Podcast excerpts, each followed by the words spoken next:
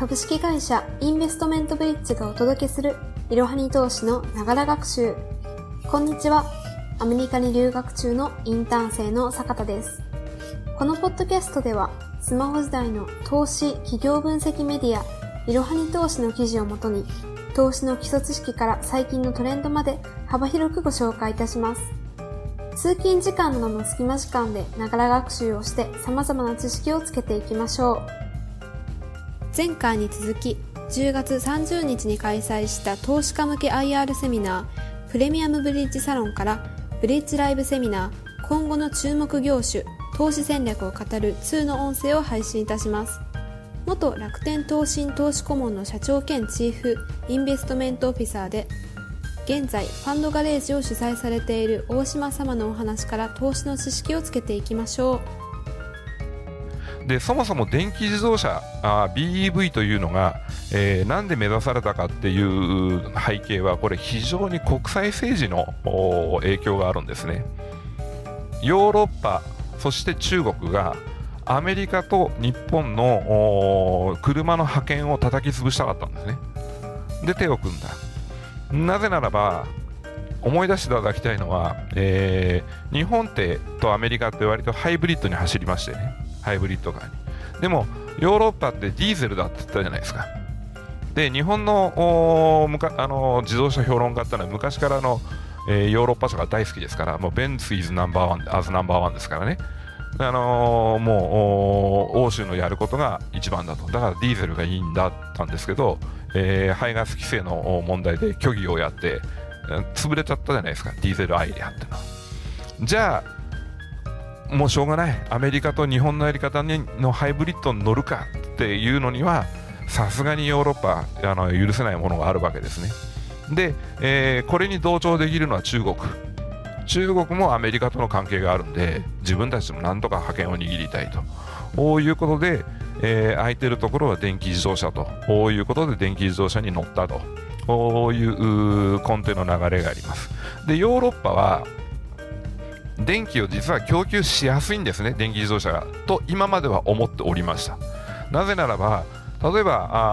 あ代表的なところのフランスは原子力発電でほとんど賄っているということで、えー、脱炭素化社会というのろしのもとには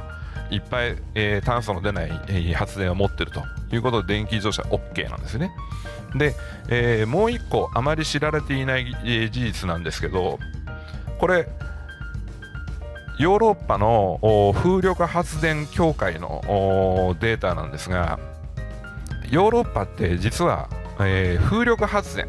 いいですよね。自然の吹いてきた風で発電するんですから。これの比率がむちゃくちゃ高いんです、えー、これあのリアルタイムで見たところで、えー、15.1%なんですけども大体16%ぐらいは風力発電をしてるんですね。もうすでに。ヨーロッパって。で、えー、真ん中でちょっとアイコンを合わせてみたらあのこういう数字が出てきたのが Germany よく見えませんか？見えないのかもしれないんですが32.8%が風力発電に今依存しているという状態です。でところがこれなんでヨーロッパは、えー、ところでヨーロッパはこの風力発電に向いてるかっていうとヨーロッパにはいい風が吹いてるんですね。偏西風。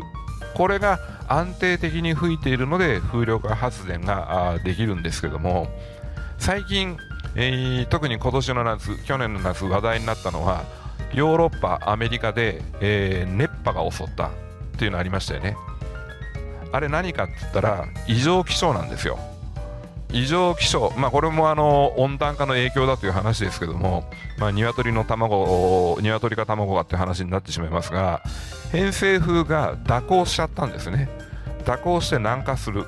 その結果、あまあ、ヨーロッパにしてもアメリカにしても猛暑、熱波が訪れたんですけども、それはすなわちイコールヨーロッパが期待していた欧州の風が吹かなくなっちゃったんですよ。その結果何が起こったか。風力発電の分が足らなくなったでみんなで風が吹いてないんだからもう、まあ、の電気のない生活しようっていうふうにはいかないですから慌てて火力発電を動かしたんですね。その火力発電を動かして何を燃何を燃やしたかったら天然ガスです。なので、えー、ヨーロッパでは急激に天然ガスの価格が急騰しました。それが起こって、えー、今のヨーロッパのエネルギークライシスと言われるような状態が出てきているという話なんですが、はい、話を戻ってですね、電気がないどうやどこから供給すれば電気自動車がいけるんだという話をしてましたけども電気 BEV バッテリーで、えー、走る車の電気自動車っていうのは賄えないんですねもうヨーロッパでも。もうこの目の前で風が吹かなくなって天然ガスが高騰する現実を見た後に、えー、このまま電電気自動車 BEV の開発そこに一本足打法でいくでしょうかと。こういうのはやっぱりぜひ考えてみていただきたいなというのが考えです。じゃあ何がソリューションになるでしょう。当然あのまあ、バンバンまたガソリンとあのディーゼル軽油燃やしゃいいじゃんっていうこの話にはならないですよね。とまず過渡的なソリューションとしになるんでしょうけども多分ハイブリッドになるでしょうと。でハイブリッドになるとすごいメリットを受けるのが日本になります。それはなぜかトヨタがあるからなんですね。これあのいろんな長い技術の話になってしまうんですけどもハイブリッドも実はあ HV と書く人が多いんですけども HEV なんですね。電気自動車です。で、えー、きっちりとモーターを乗っけてあバッテリーを乗っけてモーターを回してます。まああの日本のトヨタのハイブリッドに乗られてる方はあのフィーって音がしてる時っていうのはまさにモーターが回ってる時、えー、ガレージを夜夜中にシーズシーズと出てく時なんていうのはあの、モーターだけで出てけますよね。ヨーロッパのハイブリッド車ベンツも BMW もアウディもフォルクスワーゲンもですけどモーター走行ってできないんですよこれマイルドハイブリッドって 48V の向こうのハイブリッドではあモーターだけの走行ってのはできないです日本のトヨタのハイブリッド、まあ、ホンダとかもできると思いましたけども、えー、はだけがあできるんですね。だ本当のハイブリッドっていうのは、えー、ちょっとそこにも種類のいろいろあるんですけども一番エコな状態に持っていける EV、HEV を作っているのはトヨタなんですね。で、えー、トヨタがすごいよすごいよっていう話をもう1個させていただきたい、まあ、トヨタというかトヨタグループなんですけどあのバッテリーってどんだけ爆発してるかって皆さん気にされたことあります？昔ノートパソコンも爆発するんだよっていうのがあってこれもっと歩くの怖いよねっていう時代もあったんですけど、えー街中でハイブリッドカーが事故を起こすと電気の電源を切るために消防車が来ます。で燃えたらえらいこっちゃということで消防車が来ます。あれあの昔の車が燃えてるからあ消防車が来るってんじゃなくて今今ハイブリッドが絡んで事故になると必ず消防車が出なきゃいけないっていう状況なんですけどそもそもバッテリーってものすごい勢いで燃える可能性のあるものなんですね。で、えー、ですがテスラは燃えましたよね。爆発しましたよね。で GM のボルトこれはあ正式に GM がこの間、えー、韓国の LG エレクトロニクスを訴えまして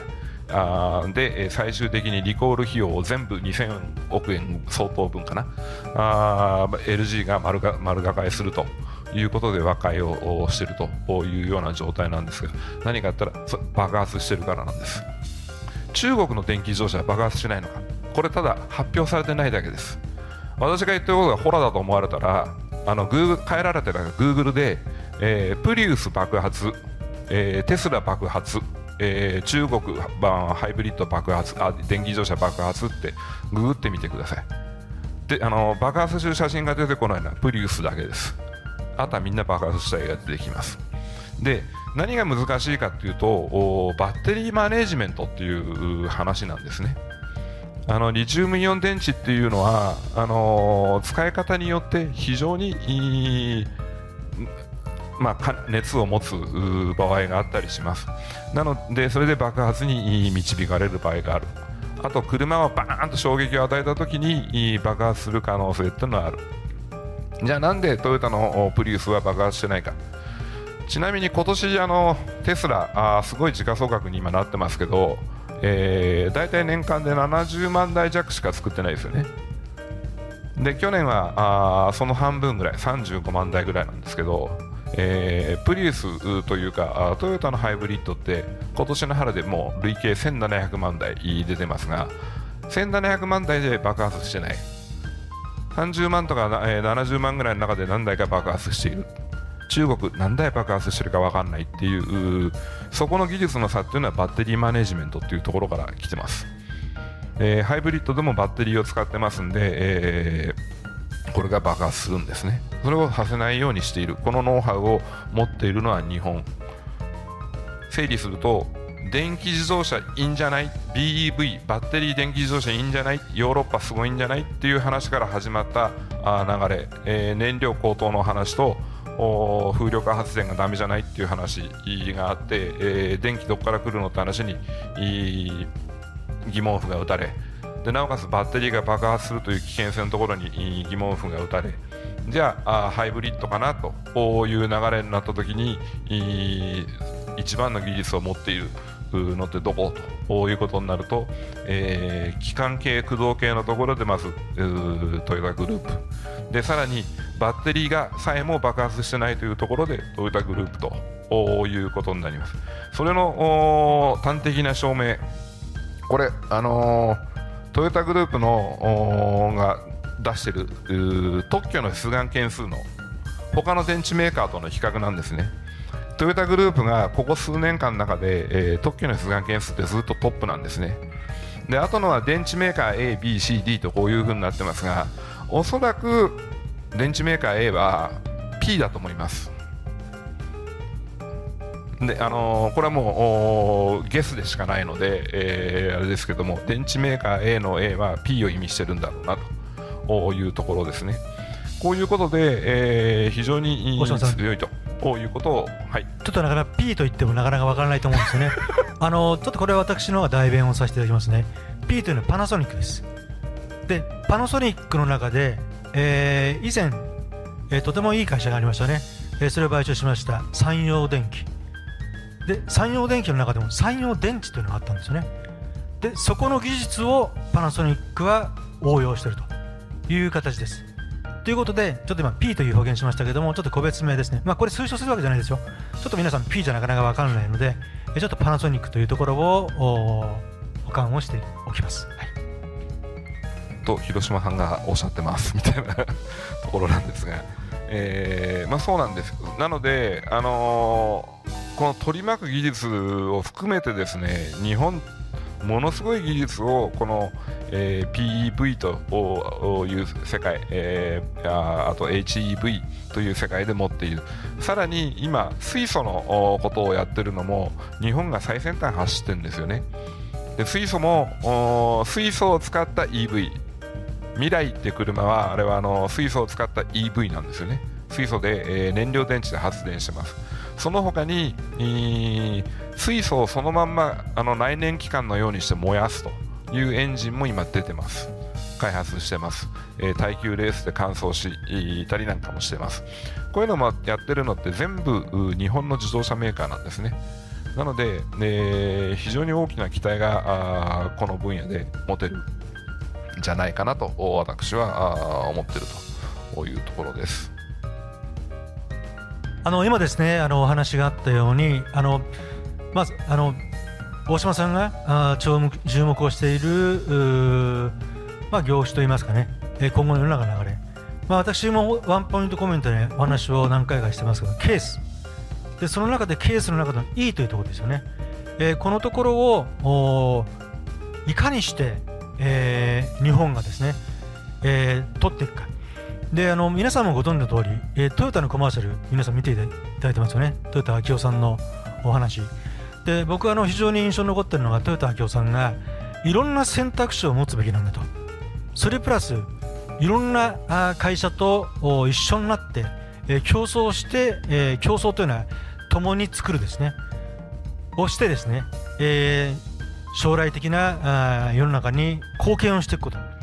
っていうのをですね、えー、豊田明夫さんはおっしゃっています。でその裏付けにはやっぱり日本がもともと持っている技術の素晴らしさというところが全てこれ、えー、つながっているんですよね。っていうところを含めてよく今、日本ですねもうこれトヨタも含めてなんですけどももう日本の企業というのはもう2週遅れ、3週遅れ、えー、していてもうこれは特に中国、アメリカ、えー、に比べたらですねもうかなわないと。言われてるところをちょっと視点を考えかい、えー、いわゆる変えてですね、えー、見てみるというところのヒントとしてですねちょっと今日は大島さんの方に、えー、お話をしていただきました。で今後もですね、まあ、大島さんにこういう会を含めてなんですけども、まあ、お話をしていただこうと思いますし、まあ、いろんな形でコラボレーションをね、えー、大島さんとはしていこうと思いますので、まあ、皆様方に参考になる話は、えー、今後もですねこういうライブセミナー等々でですね、えーまあ、いろんな形の世の中の変化も含めて、えー、お話をしていきたいと思っておりますし、まあ、私どもインベストメントブリッジの先ほど申し上げました、えー、志というのはあ皆様とともにですね企業とともにですね、えー、あらゆる社会課題を解決をして、えー、明るい未来を作っていくということになりますので、えー、そういうことをですね、え、皆様方とご一緒にですね、えー、作っていければなというふうに、えー、思っております。よろしくお願いします。で、あのこのライブセミナーを見ていただいて、えー、おそらく、えー、ご質問が来てるんですけども、ちょっとその辺のところで、えー、ちょっと2問ほど今あ来てますね。ちょっとお答えいただけますか？えー投資信託で、えー、債券運用などのアセットアロケーションで、えー、投資のパラダイムシフトが、えー、今後起こると、えー、お話をされていましたがあいわゆる業種業態でも起こると認識でよろしいでしょうか、まあ、先ほどね、えー、注目する業態というのをおっしゃったんで、えー、起こるというところなんですけどもそれにちょっと大島さんもう一回お願いできますか？まあ、間違いなく、あの起きてくるだろうなというふうに思います。ただ一番大きいのがまず債券から、えー、株式絡みのところへの資金シフトという、まあ、アセットアロケーションのウエイトのかけ方の変更安全資産じゃなくなってくるというのが背景にあるはずなので、えーまあ、そこは大きい流れだろうと。じゃあどこに投資しましょうかっていう時の分野としてやっぱりその秀でた技術を持っているところですね、そういったところがあ投資の対象になるということなんですが、えー、今の四半期決算あご覧になっていると思いますけどもぜひ私皆さんに見といていただきたいなというのがいくつかポイントがありますそれは例えば今、四半決算の発表があったときに市場コンセンサスを満たさなかったから売りみたいな単純な発想になっているところっていっぱいありますよね。でも今あ私、アメリカの企業の決算発表も含めて全部全部というか、えー、注文のところはガンガン確認をしておりますけども仮に未達だったところ、まあ、あのアップルもアマゾンもそうですね、えー、未達だったところ世の中の流れの中に必死になってなんか戦いながらも最終的にはあギリギリアナリスト予想のところ足らなかったとかあいうところなんですね。サプライチェーンの目詰まりをなんとかあ例えばパーツを変えるとか、えー、代替生産地を求めるとかいろんなことをやって、えー、なんとか収益を出そうというふうに頑張っている。まさにこういうところっていうのはあ今の外的要因というのがクリアになればあ次の覇権を握るというか成長に戻れるところですよね。その傍らで、えーまあ、棚からぼたもちみたいなあ状況のところっていうのもありますよね。収益予想を大幅に、えー、上回ったみたいな。でもそこに経営のもし努力がないんだったらその外部要因が変わった瞬間じゃじゃんと潰れますよね。なので、やっぱりあの株主として応援をするんであれば、あそのなんでどういうところが未達なのか、大体市場コンセンサスと言われる数字なんてすごいいい加減な出方がしてるので、えー、そんなもん当てにしてても何の意味もないというところですから、内容をよく見て、この四半期の決算内容だけはあとっても注目、なんでどうしてそうなったのっていうのはよくご覧いただいた方がいいかなというふうに思います。じゃあ、えー、2本目に入りますね。えー、中国は、えー、テクノロジーで、えー、世界をリードする存在ですが、えー、BATH、えー、これ BATH というのはですよね、えー、バイドゥ、アリババ、テイセント、それからあファーウェイですね、えー、に対する大島さんの見解、えー、中国のテックに関する国家戦略について、えー、見方を教えてください。ということですね。えっと大変申し訳ないんですが私あの中国の会社に関しては、えー、投資対象として自分で見てきっちり調べたことがございません、えー、なぜならばあの全てがわからないどこまでが真実が語られているかがわからないっていうのが私の正直なあところでございまして、えー、まあ、ちょっと何とも申し上げられないと。こういうところですね。少なくとも日本アメリカの SEC ルールの下で、えー、やっているとかあの西洋型の契約社会の中での守秘義務云々ということに従ってやっているところとは違う土俵があるので、えー、ちょっと私投資対象として見ていないと。いうところです、えー、それからもう一問ですね。これラストになりますね、えー、大島様は大島さんは仮想通貨の最近の流れはえどう感じていますか、えー、先物 ETF の上場など、えー、投資の文脈で、え存在感が、えー、増していると気がします、まあ、その件その点についての見解を教えてくださいということですね。えーと、ブラブロックチェーンに関してはあのすごい技術だなと。でこのブロックチェーンの技術そのものは重要だしこの先伸びるでしょうと。それこそあの Facebook のメタのに出てくるキャラクターもブロックチェーンの技術を利用してっていうレベルなので、えー、そこのか技術に関してはあのよく追っかけてますけども仮想通貨自体なんで値動きするのかっていうのが私にはギャンブルにしか見えないっていうのが正直なところなので投資対象としては私も私は考えてないです。はいありがとうございます。では今日でですね、えー、秋の2021、えー、プレミアムレッドサウンのいわゆるブリッジセミナー、えー、今後の注目業種投資戦略を語るナンバー2まあ、大島さんですね、えー、ファンドガレージの大島さんをお迎えしたセミナーをこれで終了をいたします、まあ、皆様大島さんにですねちょっと温かい拍手の方よろしくお願いいたします。どうもありがとうございました。好き勝手申しました。ぜひあのネットの方でもですね、えー、ファンドガレージというのを検索してみてください。非常に綺麗にできている、えー、ウェブサイトに あのなっておりますので、えー、そちらをご覧になっていただいて、まあ、いろんな形のコメントがありますのでね見ていただければというふうに思います。よろしくお願いしますいかがだったでしょうか？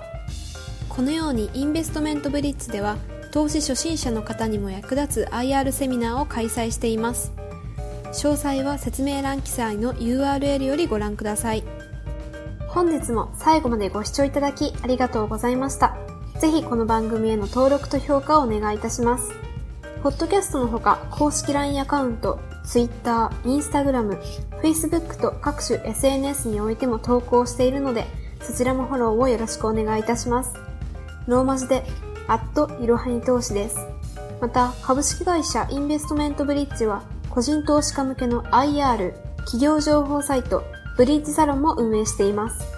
こちらも説明欄記載の URL よりぜひご覧ください。